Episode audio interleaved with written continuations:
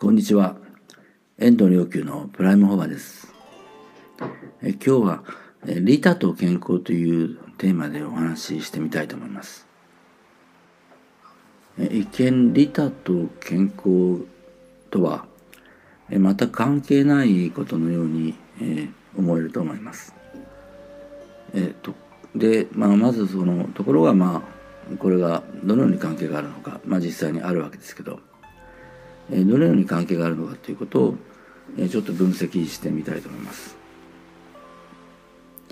利他というのはまあ何らかのアクションということもありますがでもそれ以前にまず、まあ、ある種の無意識の状態気の状態ですからえ、ある種の無意識の状態なんですね。でその、え、その無意識の利他の、え、気の状態というのは、え、どのようなあの無意識状態であるかというと常にあの、え、与えようと世界に与えようとあるいは他の人に、え、場にいる人にああるいは自分の認識する世界に、え、何かを与えようとしてスタンバイしている状態なんです。えそういうスタンバイ状態であるとえあのちょっとした、まあ、あの街で困ってる人などがあのいたりすればわかるし、まあ、めったにないでしょうが、えー、転ぶ人がいったらパッと無意識にもあの近寄るというような現象があの起きます。まあ、まずとっさに動けなかったということはないんですね。とっさに、まあ、思わず動くということです。えこういうのを利他の木と言いますが、えもう一回繰り返すと無意識に、まあ、与えようとしてスタンバイしている状態。で実はあの世界にはえ2種類のあの無意識の状態しかないまあ、一つは今申し上げたようにえ与えようとしてスパスタンバイしている状態でもう一つは、えー、もらおうとして えー、他の人から世界からもらおうとしてこう常にスタンバイしている状態という無意識のあり方です。えー、残念ながら、まあ、あの世界の今ほとんど多くの大多数の人はえもらおうとしているスタンバイの状態に、えー、なってしまっています。でこれはどちらでもないという状態はあのないんですね。気の状態というのはえエネルギーが自分に向かおうと向かわせようとするかエネルギーをあるいは他に向かおうとするかそのどちらしかえ方向性ですので、え、出すか入れるか向かう自分に向かうかあるいは世界に向かうかのどちらしかどちらかしかありません。え、で先ほどの,、まあ、あの利他と健康の関係性についての話にまあ今日のテーマに話を戻すと、えー、このスタンバイ無意識にスタンバイしている状態っていうのは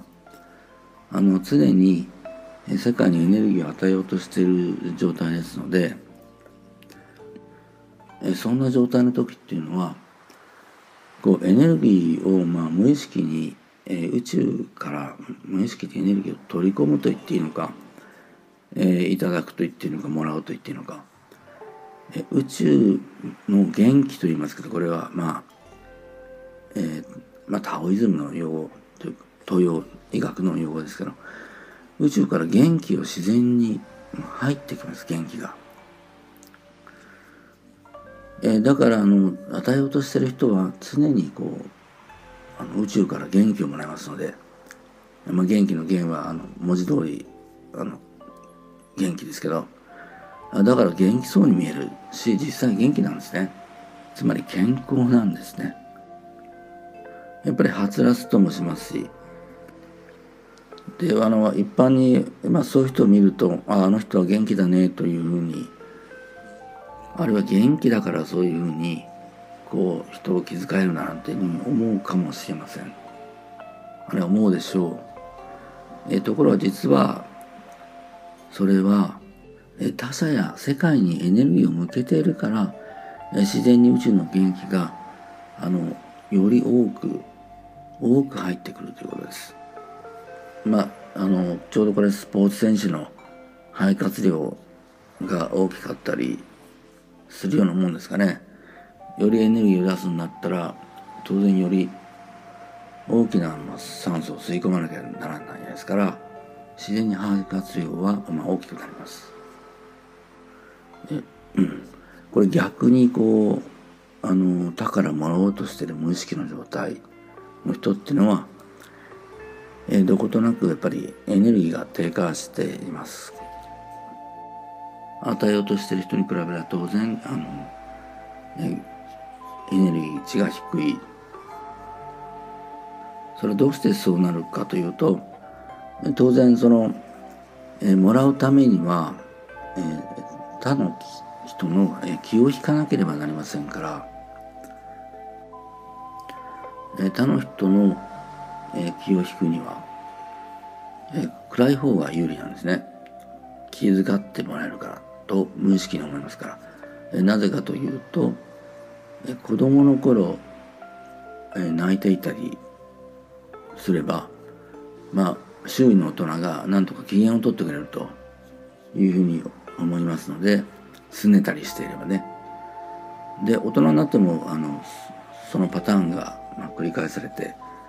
こうちょっとこう暗くなることで、え、周りから気をもらおうとするんです。明るくしてる側はあの、ね、他の人のあの気を盛り立てる引き立てるだけで、え、もらえませんからね。というよりは、まあ、宇宙から元気をもらうのでもらう必要がないわけです。え、ところがあの与えるという、えー、状態になっていないと、えー、宇宙から元気をもらえないのでそれで人から、えー、もらおうとして、えー、無意識に、まあ、エネルギー値を落としてちょっと暗く暗めにしてそれによってもらおうとするということが、まあ、起こるんです。エネルギーを、まあ、落とせば落とすほど実は健康からは、まあ、遠くなっていく。えー、無意識というのは、まあ、あの無意識が実は、まあ、人生のシナリオを書き、え、それによって、まあ、未来が展開されてきます。え、だからあの